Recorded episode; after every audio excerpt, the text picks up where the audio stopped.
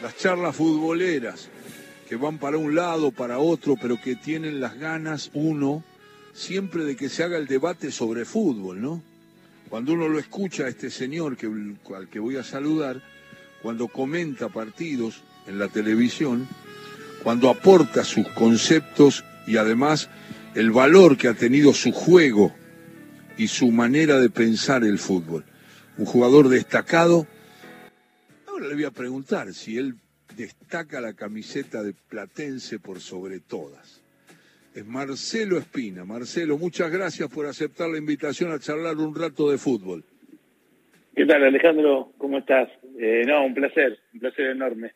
Eh, siempre es lindo hablar de fútbol. Eh, ¿Tenés a la camiseta de Platense por encima de todos? Y la tengo 50 y 50 con la de Colo Colo, la verdad. Claro, claro. Porque en, Platense me crié, eh, tuve la suerte de debutar, em, me vendió dos veces, una vez a México y la segunda vez me vendió a acá a Colo Colo y después, bueno, aquí en, en Colo Colo jugué nueve años, y, o sea, cortados por cuatro años y medio, porque me fui dos a España, pero bueno, en el balance terminé jugando nueve años y, y también la pasé muy bien y bueno, eh, la gente me trata muy bien y la verdad que la, ahí está compartida, la verdad que está compartida. Marcelo, ¿cómo te fue con eh, cuando dejaste el fútbol? Viste que es un tema que los eh, los encierra o los libera los jugadores según la historia que tengan y cómo algunos quedan como entrenadores, algunos siguen colaborando, algunos van por otros caminos y algunos lo sufren mucho. ¿Cómo te fue a vos en el retiro del fútbol? ¿Cuánto hace que fue? ¿Y en qué equipo te retiraste? Fue en, en estoy pensando, fue en noviembre, yo soy, Alejandro, soy muy malo para acordarme cosas eh, de mi carrera. Eh, eh, fue en, en noviembre, el 12 de noviembre hice mi partido de despedida acá en Santiago eh, en un partido entre Colo Colo y Platense del año en 2004. 2004. Y no, la verdad que no me, no me afectó en absoluto. Eh, yo ya venía con la decisión tomada dos años antes. Eh, durante todo ese tiempo me fui preparando en, eh, ¿cómo es? Haciendo el, bueno, yo soy profesor de educación física. Cuando terminé el colegio me puse a estudiar el profesor de educación física, lo terminé, después hice un curso de preparación física relacionada al fútbol en Vélez eh, con el profe Weber y el profe Santela, eh, terminé esa carrera, eh, bueno, ahí recién tenía, muy, tenía 21 años, 22, ya jugaba en primera y, decidí dedicarme de lleno a, jugar a la pelota. Y después, en, cuando me fui a jugar a España, en en el año 2000, empecé a hacer el curso de entrenador. Y, ya en los últimos años de mi carrera ya había tomado la decisión que eh, ahí, ahí en, en, esa época me iba a retirar.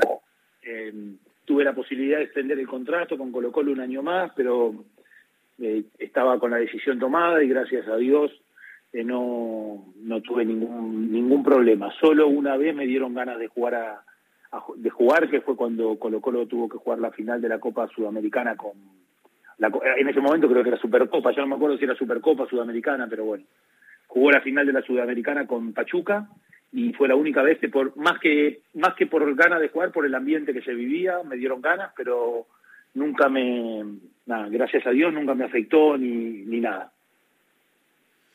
qué bueno eso porque viste que le cuesta mucho a los jugadores seguramente habrás hablado con algún compañero en tu historia como futbolista en México, en, sobre todo en Chile y en Platense, donde surgiste, eh, es un problema, ¿no? El, el, paso del tiempo, la falta de aplausos, la falta de gente, y, y, algunos jugadores la pasan muy mal, ¿no? Sí, no es una situación fácil. Yo, yo digo que el futbolista, a diferencia de, de otra, empieza a vivir cuando, cuando deja de jugar. Eh, ¿Por qué digo eso? Porque em, empieza a vivir como viven todos una vez que deja de jugar a la pelota, que deja de jugar al fútbol. Em, porque antes de, retirarse, el, futbolista vive situaciones muy poco comunes a la del, a la del ser humano normal, muy poco comunes. Estamos hablando de, un, o, estoy hablando de un porcentaje de futbolistas. Hay otros que, Que, que, tienen que laburar, que tienen que estudiar y además tienen que entrenar, porque que, son la mayoría, que son la mayoría.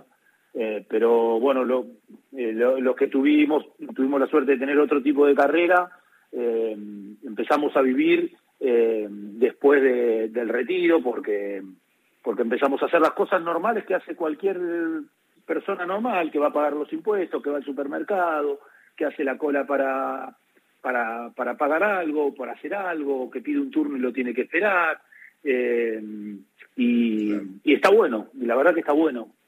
Eh, pero bueno, se nos termina la carrera muy joven, ¿no? Y eso es lamentablemente es algo que, que se extraña porque no, la verdad que no hay nada más lindo que jugar. Eh, tuve la suerte de pasar por, por otras eh, profesiones relacionadas a la actividad, pero jugar a la pelota, jugar al fútbol, la verdad que es increíble, es increíble. Eh, a uno le va cayendo la ficha una vez que deja de jugar a la pelota, de que deja de jugar al fútbol y, y ahí uno se, empieza a dar cuenta de, de, lo que vivió o, de lo que significó tener una profesión a la que muchos quieren llegar y son muy pocos los que la pueden lograr, digamos. Sí, sí. Es la voz de Marcelo Fabián Espina que está charlando con nosotros, aquel futbolista de Platense, hoy comentarista de fútbol. Así que en el rol de comentarista, de entrenador o de jugador, mil veces para el jugador vas, por la pasión por jugar al fútbol, ¿no? Sí, Alejandro, y a ver, por el simple hecho de que además de ser una profesión para el futbolista, porque está claro que el futbolista se va, se va moviendo también por, por contratos y por valores y por todo eso, también eh, en el momento de que empieza el partido es un juego. Eh, es un juego y uno lo quiere ganar de, de, cualquier manera, lo quiere ganar. Eh, y mm, lo que pasa que es lo más lindo de todos es jugar porque eh, uno acierta o se equivoca, pero por las decisiones propias. En, en las otras actividades relacionadas a esto, ya sea entrenador, presidente, gerente, dirigente, eh, no toma decisiones, no toma decisiones por uno, sino son los otros los que toman decisiones por, por el entrenador o por el presidente, y ahí se hace más, más tensa la situación porque, porque en, el momento de la escena, digamos, eh, en el momento más importante de, de todo, que es cuando empieza un partido de fútbol, no se puede hacer nada. Eh, es Marcelo Espina y siempre me llamó, no me llamó la atención, pero siempre marcabas mucho un sentido de gratitud, un agradecimiento grande para el comienzo del ciclo de pasarela en la selección argentina de fútbol cuando te convocó.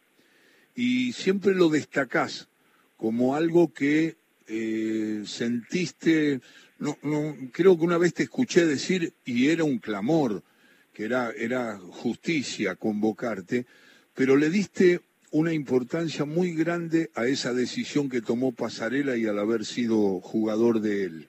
¿Es así? Sí, la verdad que eh, siempre veo la parte llena del vaso y no, y no la parte vacía, ¿no? O trato de verla. Eh, y eh, mi convocatoria claro, uno, uno puede imaginarse después con el tiempo que fue justa porque porque Platense está, eh, nosotros estábamos en los primeros lugares del torneo eh, y yo iba goleador del torneo también eh, con Hernán, con Crespo y bueno y terminé siendo el goleador del torneo.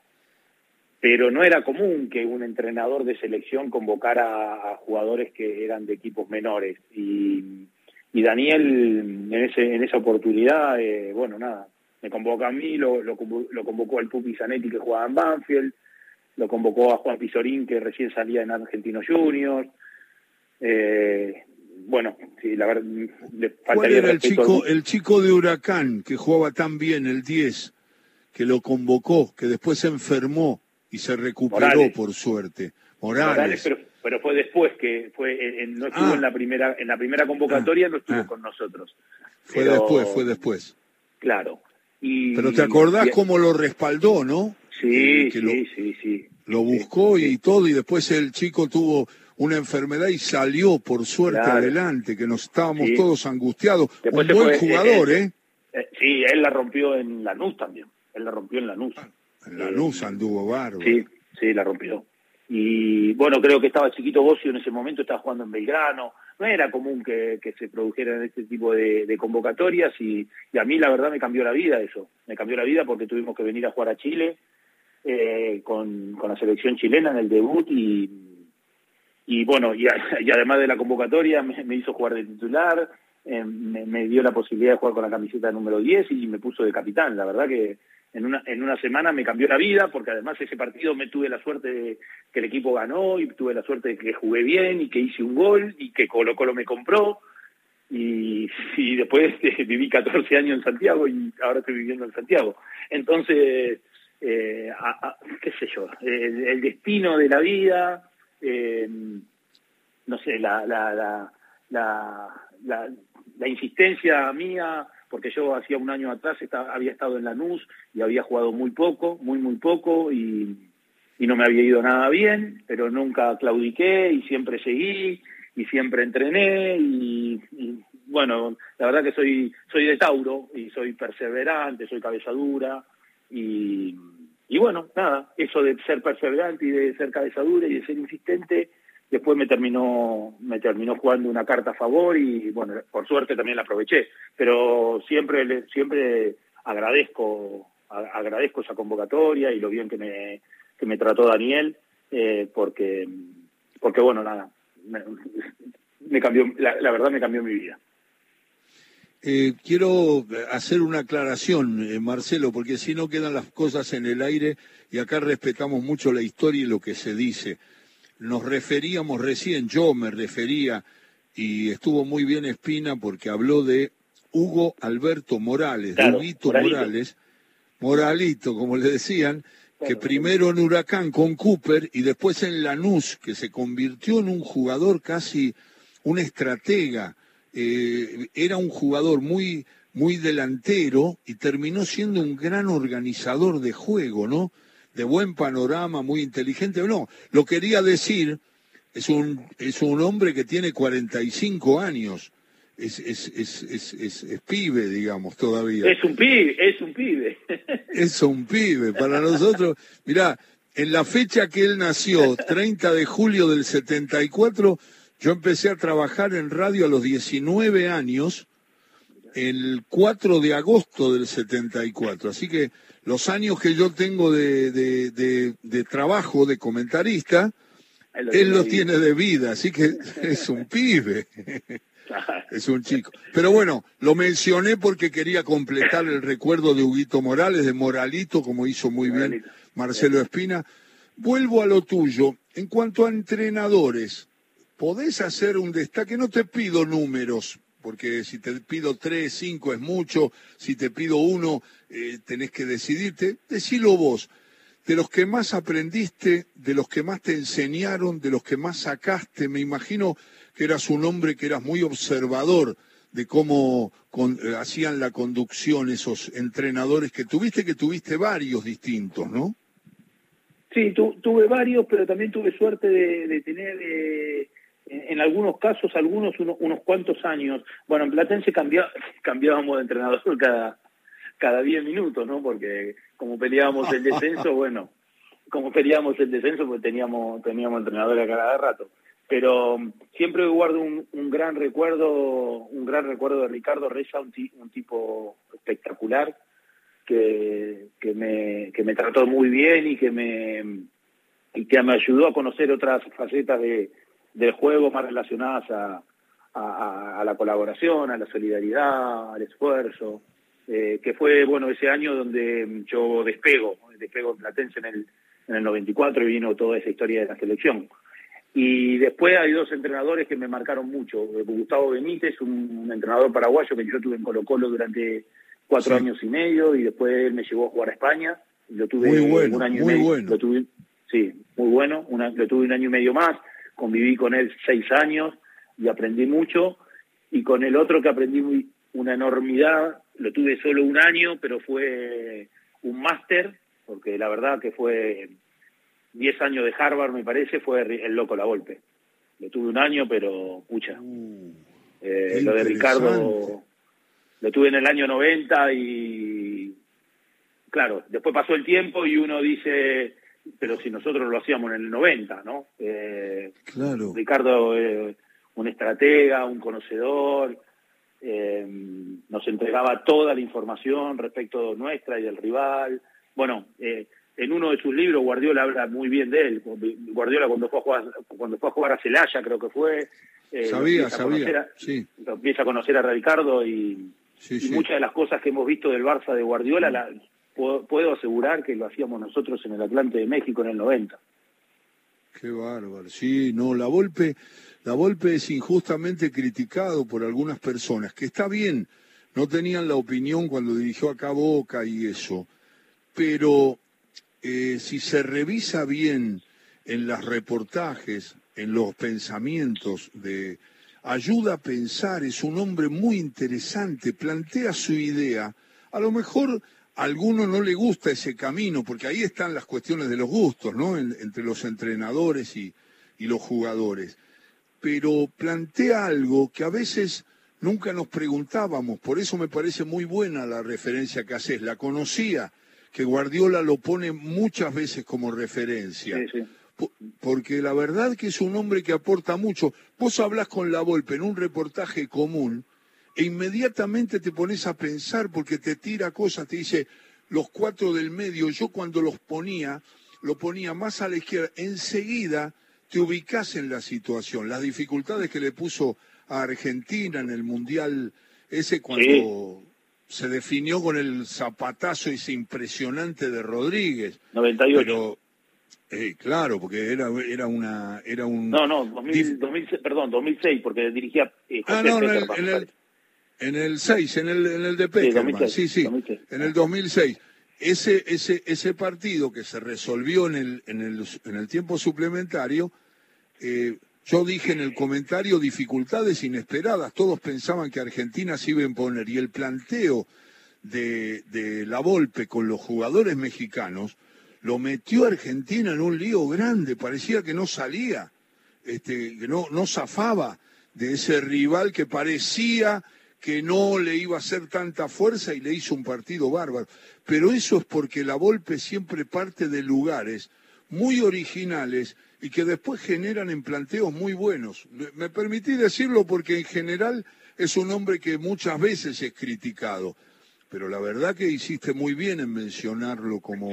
Y otra cosa que te quería decir de tu comentario es que yo no tengo tanta conciencia, he comentado sus equipos y sé que es un hombre que sabe mucho de fútbol y lo vi jugar, un defensor excepcional, Reza, pero una persona una, calidad de persona. yo, yo disfruto de su amistad. Cuando lo llamo me quiero quedar con él. Porque es una delicia de persona. Siempre piensa en el otro, siempre piensa en cosas lindas y, creativas. No, es una maravilla de persona. Perdón que te saqué, que vos tenés que hablar, pero me dijiste dos cosas que me importaba compartirla contigo. No, lo, del, loco, lo del loco es, más... Eh, cuando, cuando recibe críticas generalmente está relacionado más a su personalidad que a su manera de trabajar y a su estilo. Eh, porque yo he, conocido muchos exfutbolistas que, que hacen esta diferenciación que hago yo en cuanto a la personalidad, quizás a veces al trato, eh, con lo que el, tipo entrega en un entrenamiento, en un entrenamiento, en un planteamiento, en una decisión en un partido. Eh, y, lo, y, o sea, y yo lo digo de esta manera porque con él no tenía tanta continuidad, me ponía, me sacaba, me ponía, me sacaba, me volvía loco, eh, pero pero de no, eh, Alejandro nos íbamos, después de los entrenamientos nos íbamos a almorzar, en México ustedes saben que se almuerza a las 3 de la tarde, nos íbamos a almorzar a las 3 de la tarde y eran las 8 de la noche y estábamos hablando de fútbol. Eh, un tipo que para hablar de fútbol, eh, uno aprende un montón. Después, por ahí estamos eh, de acuerdo en muchas o en desacuerdo en algunas, pero se puede hablar de fútbol 10 horas seguidas. Es impresionante. Es Marcelo Espina hablando de Ricardo Lavolpe, hablamos de Ricardo Reza. Eh, te la hice la pregunta en otro programa que compartimos, se la hago a todos los futboleros. Eh, la pregunta es simple, de todo lo que viste, Espina, de todo lo que te comentaron, de todo lo que pudiste ver en video, de todo lo que percibís, de todo lo que enfrentaste y todo lo que compartiste con tus compañeros. ¿Viste, percibís algún jugador que para tu criterio esté por encima de Diego Maradona? Escucha, em, yo tengo una admiración enorme, enorme, la verdad, bueno, Diego ha sido mi ídolo de, de, por vida, ¿no? Pero yo tengo una admiración enorme por Messi. La verdad que em, me produce, me produce, no sé qué, la verdad no, no, no sabría cómo, cómo explicarlo, porque es un chico, es un chico que que hace, no sé, hace 13 años, creo, 13, 14, bueno, él acaba de cumplir 34, me parece, ayer. Sí, sí, 34, 34, es del 87. Por eso, entonces estaríamos hablando de una carrera que ya debe llevar unos 16 años, 17, por ahí, la verdad no sé cuándo debutó. Sí, sí. Pero desde su, desde su debut hasta el día de hoy, eh, el, el, pibe sorprende continuamente, lo, lo de pibe lo digo cariñosamente, ¿no? Eh, el chico sorprende continuamente, es, un, es una máquina de superarse, es una máquina de superarse continuamente. Hoy estaba viendo, como sabía que, íbamos a hablar, estaba viendo unas cosas de, de, Messi. Messi eh, está a punto, creo que si juega el lunes, está a punto de superarlo a, a Javier, ¿no? En, en la cantidad de partidos. Bueno, sí, sí. Eh, eh, Messi, si llega a, Argentina llega a jugar los siete partidos de la de la Copa América, si tiene la suerte de jugar los, todos los partidos, eh, Leo alcanza alcanza el récord de eh, de Zapito Livingston en, ah. en 34 partidos en Copa América. El, el récord lo tiene el Zapito Livingston, un, un ex arquero, bueno, hoy fallecido, chileno, de la, de la, de la década de los 60, fue arquero de Racing. Y, y Leo sería el, primer futbolista en la historia que lo iguala con 34 partidos. Recordemos que en, el, en la Copa América del 2016, eh, en, en, los Estados Unidos, Leo el primer partido no lo juega porque tuvo que viajar a, a, España a declarar por ese juicio. Cuando él vuelve, no, no juega ese partido y si no lo superaría. Estamos ah, hablando de un chico que... Ah, impresionante impresionante. Entonces, la verdad que, hacer comparaciones, pero bueno, está claro que los dos más grandes en la historia que yo vi son ellos dos. Y ojalá se pueda coronar con un, con un título a nivel internacional con la selección para Leo, a la selección mayor, porque ya hizo con las menores. Eh, ojalá que lo pueda coronar porque creo que, que, se lo merece por el esfuerzo que hace, por la dedicación y por el compromiso que tiene. Marcelo, y me animo de futbolero a futbolero, ¿no?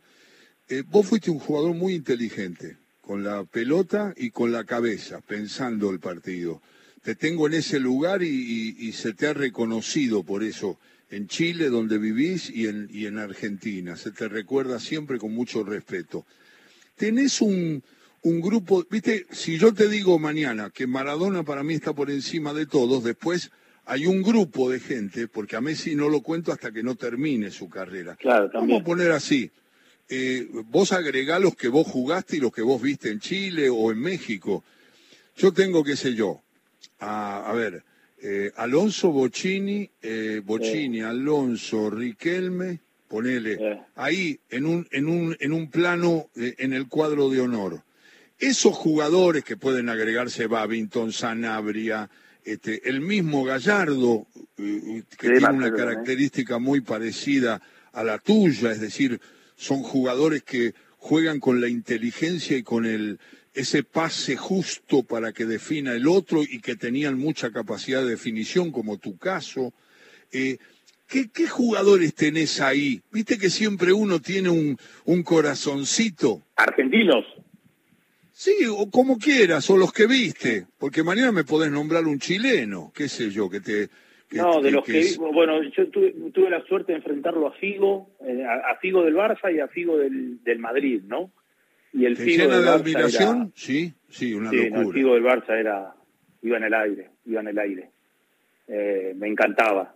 Eh, eh, Pep, Guardiola también, de, a nivel internacional, ¿no? A nivel internacional, Xavi, Iniesta, y, y obviamente que me quedo con, bueno, Romario, el, uh, Chapulín era tremendo, era, tremendo.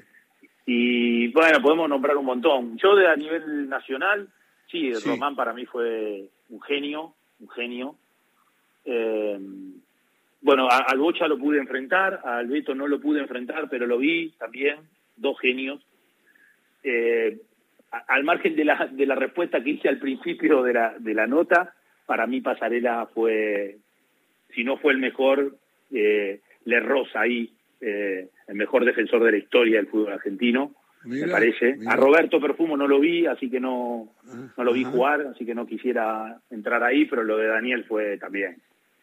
Eh, no sé si ahora alguien lo superó, bueno, eh, Sergio Ramos superó los 100 goles, ¿no? Pero en un momento Daniel era el defensor más goleador en la, en la historia del calcio con 99 goles y él se clavó, se clavó en los 99, no pudo llegar a los 100, me acuerdo. Eh, y seguro que me olvido de alguno más, porque también hay, hay determinados gustos, ¿no? que quizás no fueron, no fueron mucho, mucho, mucho más, pero uno lo veía jugar eh, y a Aymar uno lo veía jugar y daba destellos, qué sé yo, no sé. Eh, qué bueno, Argentina en, esos lugares siempre siempre sacó muchos futbolistas y bueno la bruja Verón otro más otro más que para uh. mí era un, una un deleite verlo jugar entendía el juego sabía cómo acelerar mucha eh, y me olvido de muchos más ¿eh? bueno Mario Mario Kempe Mario debe estar entre los cinco mejores de la historia del fútbol argentino, o diez de la historia del fútbol argentino. Claro, en ese pensamiento, digamos, de jugadores, nombrando jugadores y delanteros de la selección, eh, ¿Canigia te va, Claudio? También, sí. Sí, con, Claudio fuimos, somos de la misma edad y con Claudio jugábamos en inferiores juntos.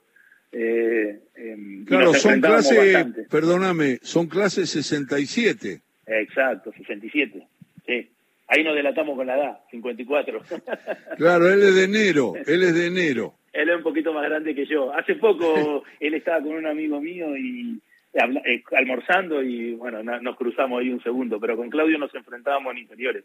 Eh, y bueno, él en inferiores no jugaba mucho porque era flaquito, finito, y después se hizo grosso y iba, mucha. No, pero Claudio también, sí, no, Claudio es un jugador extraordinario. Qué, delantero, ¿no? Uf, Sí, Ramón Díaz también, pero bueno, hay un montón. Argentina siempre sacó un montón. Ramón también. Ramón es un delantero extraordinario. Y vos hay mucho, Alejandro, hay mucho. La verdad que es, difícil a veces. Hay un, hay un, en un momento ponerlos un poquito más arriba, mucho, un poquito más abajo. Hay, hay gustos de la gente también en cuanto a los estilos, ¿no? ¿Qué te eh, parece? Pero, pero de los últimos que salieron me parece que, bueno, sí, dejando de lado a Messi, Román era, pucha, Román ah, era para un vos, genio. Para vos Riquelme, ¿no? Sí, Román era un genio, Román era un genio. Genio, genio, genio. Ah, hacía, qué, qué placer, todo bien. A Gago me gustaba verlo jugar, por ejemplo. ¿A quién? A Gago me gustaba verlo jugar mucho. Eh, buen jugador, una técnica bárbara. Mm. Y además un tipo que orienta con el pase. Mm. Eh, Pero bueno, está bueno, está bueno que, haya muchos, ¿no? Está bueno que haya muchos.